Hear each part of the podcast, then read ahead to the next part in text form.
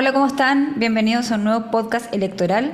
Soy Mariela Herrera, editora del Libero, esta vez reemplazando a nuestro director Eduardo Sepúlveda, pero quienes sí están fijos son Max Colodro y Darío Paya, nuestros panelistas de todas las semanas. Hola Max, hola Darío, ¿qué tal? Hola, ¿cómo estáis? ¿Qué tal? Libero. Estamos ya, bueno, hace rato cuenta regresiva, pero 18, 17, 19 días del, del plebiscito y no corresponde, pero voy a partir yo ahora. voy a partir yo con un tema para ponerlo sobre la, sobre la mesa. Es que, y tomando las palabras del presidente de ayer, ¿cierto? Que mm, hizo una autocrítica, algunos lo, llaman mea culpa, autocrítica o comentario, no sé, es para que lo pongamos sobre la mesa. Eh, dijo, ¿cierto? En el marco del tema de la agenda de seguridad, dijo, no debilitemos a las autoridades como quizá en algún momento nosotros también lo hicimos. Eh, y luego dijo, ¿cierto? yo sé que desde la oposición deben estar pensando, es muy fácil decirlo ahora que eres gobierno, pero cuando eras oposición nos sacaste la cresta. Hay algo de cierto en eso y ahí hay un aprendizaje, dijo el presidente Boric ayer. Eh, les pregunto a ustedes, ¿es un mea culpa sincero lo ven ustedes? ¿Es un abre comillas, oportunismo electoral o es un mero también sentido de realidad que necesita votos, eh, que necesita la oposición para sacar adelante la agenda? Parto contigo primero, Max, ¿cómo, cómo analizaste las palabras del presidente? Bueno, el presidente nos ha dado muchas muestras, muchas señales de autocrítica y de mea culpa respecto de situaciones del pasado. Yo sinceramente creo que eh, aquí no ha habido en Chile una autocrítica de fondo, sustantiva, respecto de lo que fue el rol de la oposición durante el gobierno anterior, particularmente respecto de lo que fue el rol de la izquierda en el contexto del estallido social, el haber apoyado, incentivado, fomentado, avalado, justificado la violencia, la destrucción que se, que se vivió en Chile durante ese periodo eh, y creo que, bueno, el presidente puede hoy día, desde el poder eh, y desde la necesidad que impone el tener que hacerse cargo de problemas de seguridad, de orden público, eh, hacer esta autocrítica, pero la prueba de fuego la vamos a ver realmente el día en que estos sectores políticos que hoy día gobiernan con él vuelvan a ser oposición y vamos a ver realmente si es que es cierto que hubo un aprendizaje, si es que hubo realmente una lección asumida y aprendida eh, yo sinceramente creo que es poco probable. Eh, al Partido Comunista, al Frente Amplio, no los he visto hacerse una sincera y una real autocrítica respecto de lo que fue su conducta, de lo que fue el intento de destituir a un presidente y a un gobierno democráticamente electo. Entonces, la verdad, creo que eh, hay una prueba de fondo que va, va a ocurrir el día en que estos sectores vuelvan efectivamente a ser oposición. ¿Y cuánto sirven? ¿Sirven estos estos eh, mea del, del, presidente más que nada, porque como tú dices, su coalición no, no lo acompaña en esto muchas veces. Yo creo que sirve en la medida en que hay eh, un correlato de sinceridad que se expresa eh, inevitablemente en decisiones políticas, en voluntad política. El, gobierno tiene que ser muy claro eh, en, en, las medidas que está impulsando. Hace poco, un par de meses atrás, los mismos partidos que sustentan al actual gobierno votaron en contra una, una, iniciativa parlamentaria, una moción parlamentaria que buscaba una condena clara a la violencia en política y en el contexto de una sociedad democrática. Entonces, efectivamente, no, no veo que haya un correlato sustantivo ni en su coalición ni en los partidos que lo respaldan y tampoco muchas veces en las decisiones que el gobierno impulsa y de las medidas que se están llevando adelante. Darío, mm. ¿cómo, ¿cómo, lo ves tú esto? Eh, ¿Es el momento electoral que se vive? ¿Ya no quieres más mea culpas tú? ¿Son sinceros? ¿Son necesarios? ¿Cómo lo ves?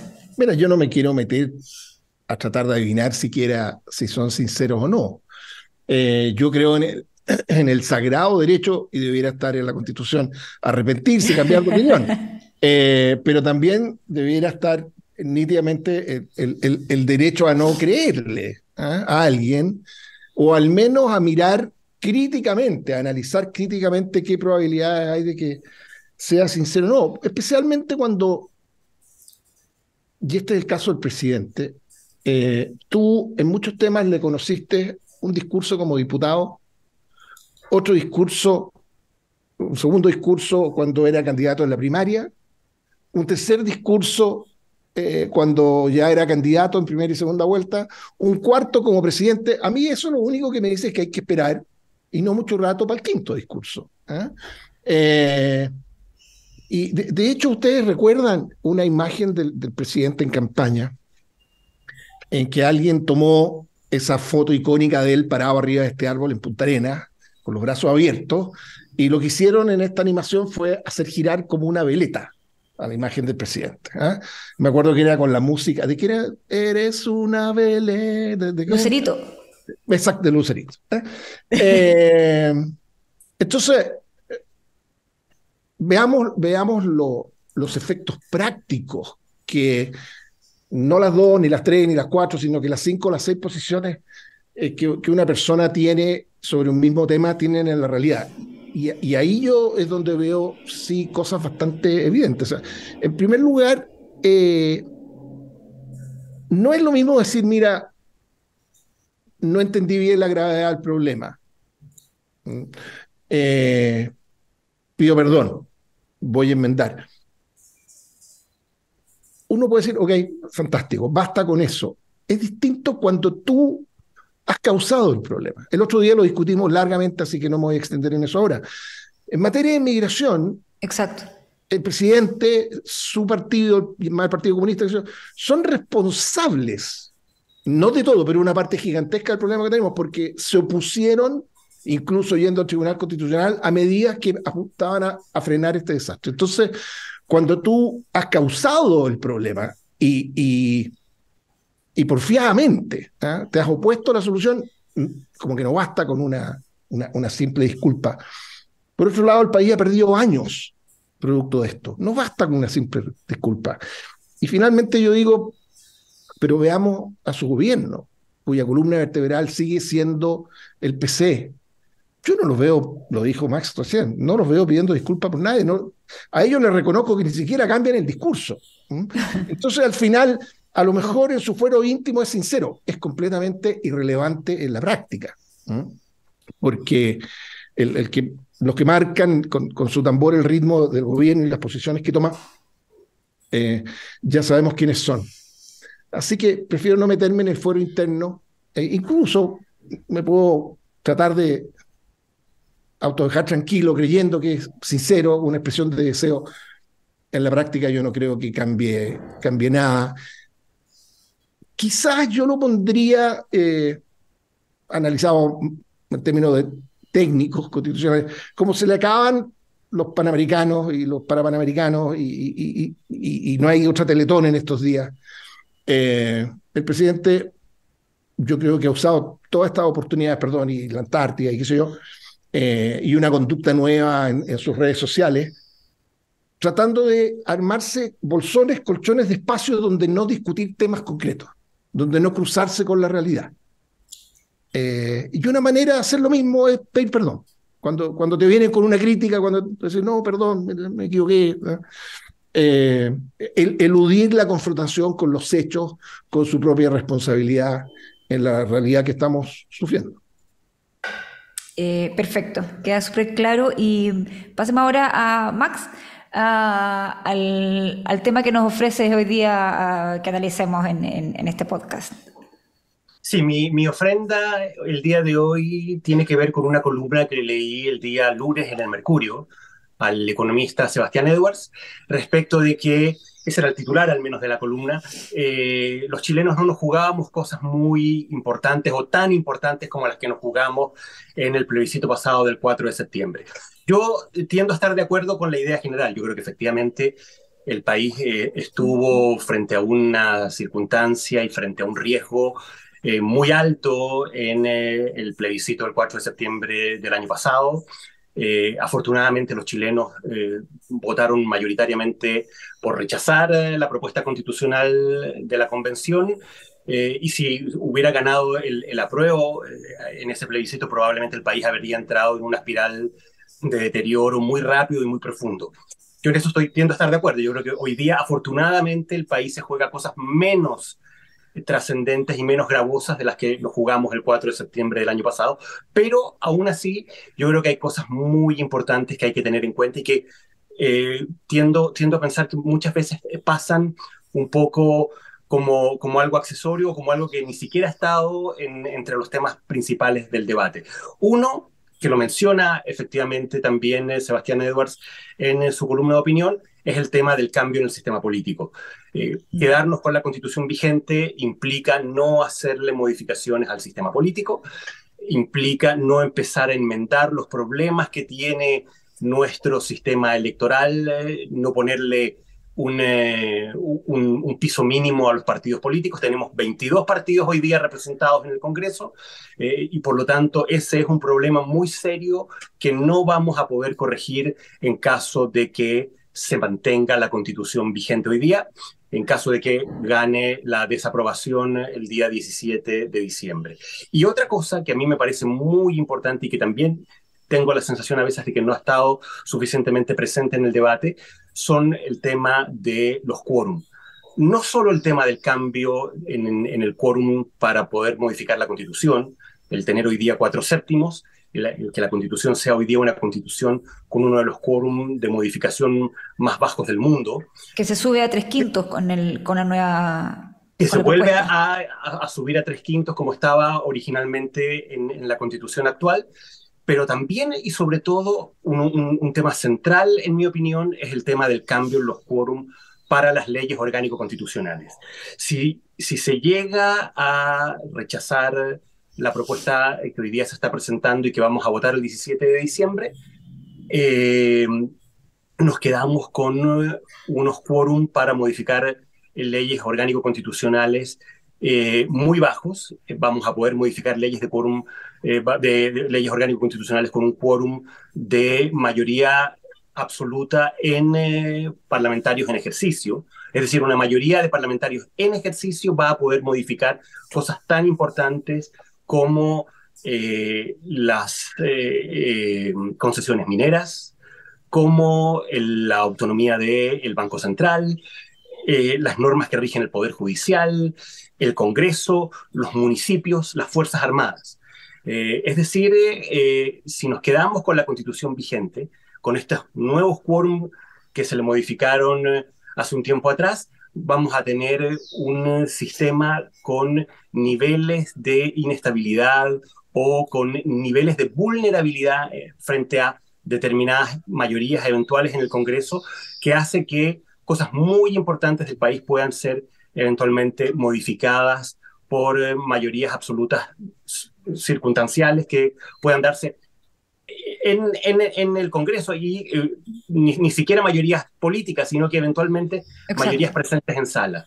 Y por lo tanto creo que eso es algo muy importante tener en cuenta cuando se toma la decisión de si es importante eh, o no aprobar el, el texto que se está proponiendo hoy día al país. Y es irónico también porque muchos quienes critican eh, los que están en contra critican que eh, este nueva, el proyecto de constitución responde a una mayoría circunstancial eh, y por eso no hay que como que apoyarla, digamos. Y, están, y estarían apoyando ellos a su vez una carta fundamental actual que tiene más mayor, o sea, que permitiría que se actuara con más mayorías circunstanciales para diferentes temas también. Absolutamente, o sea, hoy día eh, el texto constitucional vigente de ratificarse nos deja frente a una especie nuevamente de parlamentarismo de facto, donde el Congreso, a través de mayorías eh, absolutas en sala, va a poder modificar cosas tan, tan importantes como la autonomía del Banco Central o las concesiones mineras, por ejemplo. Perfecto. El, antes de pasar a tu mismo tema, a tu, a tu, tema propio, Darío, que nos traes aquí a tu ofrenda, ¿qué opinas también de esto que, que, ha planteado Max? No, no, es completamente de acuerdo. Eh, por eso la semana pasada yo, yo, yo, citaba a, a, una columnista que habló de la constitución del 2022. Esos cambios de quórum son tan graves. tener quórum que den estabilidad es de la esencia de las constituciones. Por algo existe una norma que es distinta de las leyes para dejar ahí consagradas cosas a las que les queremos dar estabilidad. Cambiar la constitución con cuatro séptimos es la manera más fácil en el planeta de cambiar una constitución. Y esa es la realidad. tú lo has dicho, exactamente, tú lo has reiterado. Es la, realidad que tenemos hoy, producto de la reforma que se hizo en el 2022. Eh, y, y que tenemos la posibilidad de corregirlo aprobando, votando a favor. Eh, y lo que dice Max, o sea, eh, todo lo que se sacó de las leyes orgánicas constitucional, constitucionales, mejor dicho, a todas esas materias a las que se le bajó el quórum, fue sobre un supuesto que no se dio. Ese supuesto es que iba a haber un nuevo proceso constituyente, eh, en que iba a, en que íbamos a terminar todo de acuerdo al final. Exacto. Y, y por tanto esas materias, se, las más relevantes, se protegieron, se dejaron en el proyecto. Por ejemplo, la autonomía del Banco Central. Se dejó en el proyecto que tenemos que votar ahora el 17. Si se rechaza la garantía de la autonomía del Banco Central, quedó entregada al mismo quórum de la ley, de la ley, como dice Max, así que no, completamente de acuerdo. Eh, y no verlo a mi juicio eh, hay una, en fin, una ofuscación y una obstinación de algunas personas. Bueno, quizá en un tiempo más algunos van a hacer un mea culpa por no haber apoyado el a favor, quizá. No, es broma, es broma. Eh, no, no, yo creo que e, ese, sería, ese va a ser el arrepentimiento y, y en poco rato más. Exactamente, van a ser los, los, futuros meas culpas. Y vamos ahora, sí que sí, Darío, con, con, con tu tema que, que, concreto que nos tenías esta, esta semana. Sí, eh, yo la, la, semana pasada usé una metáfora eh, que en redes sociales algunas personas me, me han comentado. Eh, yo dije que, hablando de la constitución del 80, que, que es una muy buena constitución, pero tiene problemas eh, han ido emergiendo problemas y problemas muy graves.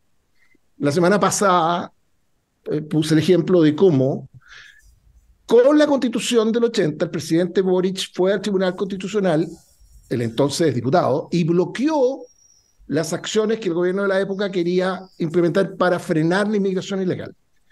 Eh, básicamente impidiendo la expulsión inmediata, eh, expedita de las personas que estaban entrando ilegalmente. Eh, por eso que el proyecto que vamos a votar ahora, en el texto mismo se establece la posibilidad y la obligación, casi en tono obligación, de la expulsión en el más breve plazo posible. Ahí tú tienes un ejemplo de cómo una constitución tenía un forado para una realidad nueva de la que no se hacía cargo y se requería una norma nueva que lo hiciera. Por eso dije yo que celebrar como un paquete, como si fuera perfecta la constitución del 80, a mí me recordaba un poco a alguien que sigue celebrando el gol de Pato Yañez hace 40 años a Paraguay, para una eliminatoria. Tú no habías nacido. Fue un golazo, los que estábamos vivos nos acordamos y nos emocionamos. Eh, nos permitió ir al Mundial de España. Eh, pero eso es prehistoria. ¿eh? Entonces, eh, la realidad hoy día es otra. Y por eso, no sé si podemos mm, eh, compartir en pantalla esta imagen de una norma que digo que está en el artículo 115 del proyecto que vamos a votar en, en 20 días más, que a mi juicio es muy importante y es otro ejemplo, y este es dramático, ¿eh? de, de, de, problemas para los cuales la constitución del 80 no, no, no, dio el ancho. Me refiero a lo que muchos llaman el activismo judicial y, y en particular por un caso dramático que tenemos hoy día en Chile.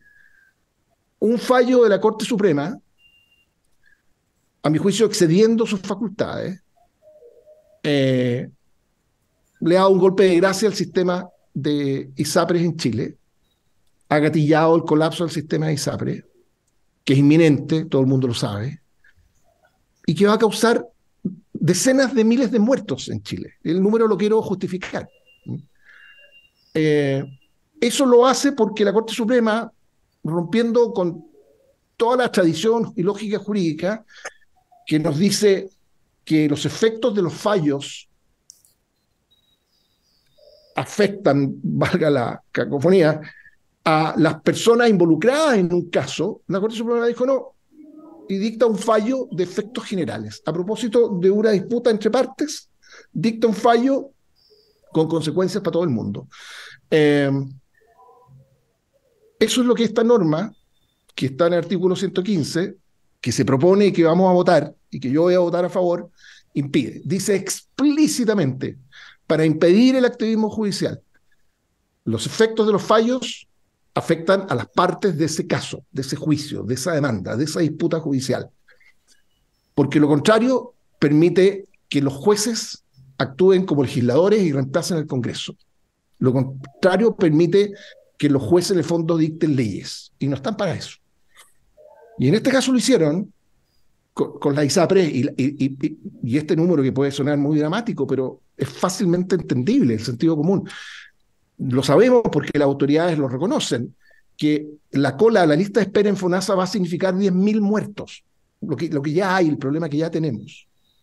Con el colapso del sistema de ISAPRE, alguien dirá, bueno, pero la gente va a poder contratar un seguro adicional. Bueno, esos seguros no van a cubrir las, las preexistencias. La gente con sus preexistencias y sus crisis de salud por preexistencia, ¿dónde se va a tener que ir? A ponerse a la misma cola en que hoy día ya se están muriendo 10.000 personas. Así de simple. Y hay una serie de, dimensiones más en que el colapso de las ISAPRE, gatillado por el Poder Judicial, con un fallo que hizo de aplicación y efecto general, bueno, todo eso se hace en el contexto de la actual constitución del 80. Se requieren normas nuevas para resolver problemas que han emergido en estos años. Y hay muchos ejemplos más y probablemente la próxima semana comparta otro para graficar que, que habiendo sido muy buena, a mí me ha gustado y me, me sigue gustando, existe esta posibilidad de mejorarla. Porque las cosas buenas que tiene se mantienen. El problema es que había cosas muy malas que se habían desarrollado, como todo lo que Max explicó eh, muy elocuentemente respecto del, sistema político. Tenemos una posibilidad de mejorarla. A mi juicio, es eh, dejar pasar esa posibilidad. No solo es grave porque nos quedamos con este set de problemas, sino porque además nos quedamos con los problemas de los que Max habló hace tres minutos atrás, derivados de las bajas de quórum para modificar la constitución y la eliminación de las leyes orgánicas constitucionales. Por eso yo pierdo a favor, no. Cuando vea en la tele el gol de Pato Yáñez lo voy a celebrar igual, ¿eh? pero, pero es urgente votar a favor en, en, diciembre. Y por último, para los dos cortitos, estos temas también que son tan, eh, ustedes los plantean tan como claves para el, para el funcionamiento de, del país, ¿cierto?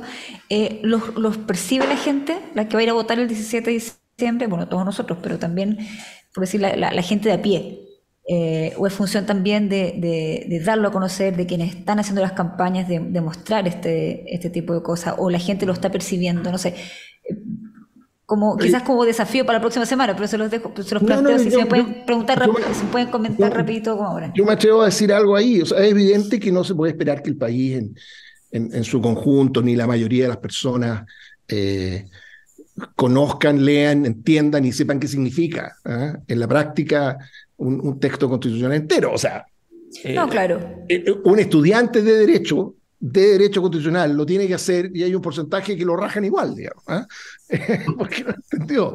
Entonces, la, la, la, realidad de las cosas así. Pero, pero yo sí creo que esto es algo que, que, que conoce, en fin, que gracias a conversaciones como esta, a toda la gente que nos está viendo les permite darse cuenta de, de realidades concretas jurídicas que están en la Constitución y, yo creo que es información valiosa para que algunos que siguen confundidos por, por la razonable adhesión que ha despertado en todos nosotros la constitución del 80 durante muchos años, es en mi caso, eh, dar el salto a mucha gente se le hace difícil. Yo creo que hay razones clarísimas para hacerlo. Y, para terminar, pasarle con Max, ¿cómo lo ves tú también? Que, que la gente sepa que le afecta también en su vida diaria, como lo del tema de, la salud. Creo que efectivamente es importante que estas cosas se den a conocer, se conversen como lo estamos haciendo aquí. Ojalá eh, algunas de estas cosas puedan también eh, explicarse de la manera más pedagógica y simple posible a través de la franja electoral, lo que nos queda todavía de tiempo de campaña.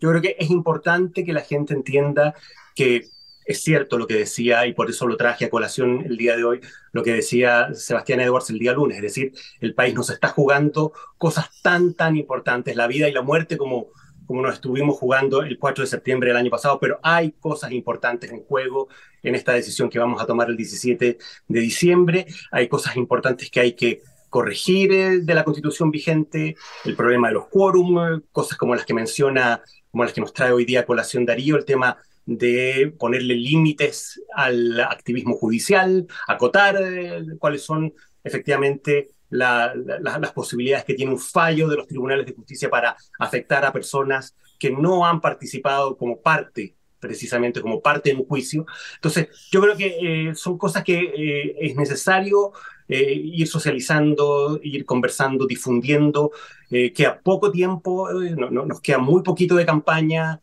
Ya este fin de semana vamos a dejar de tener encuestas, por ejemplo, vamos a entrar en, la zona oscura en la que no vamos a saber muy bien cuál es la temperatura que están marcando los termómetros, pero yo creo que el, ejercicio y el esfuerzo que estamos haciendo aquí en, este espacio del libro eh, es un ejercicio que ojalá tenga difusión y ojalá pueda algo llegar hasta eh, incluso lo que nos queda de franja y de campaña.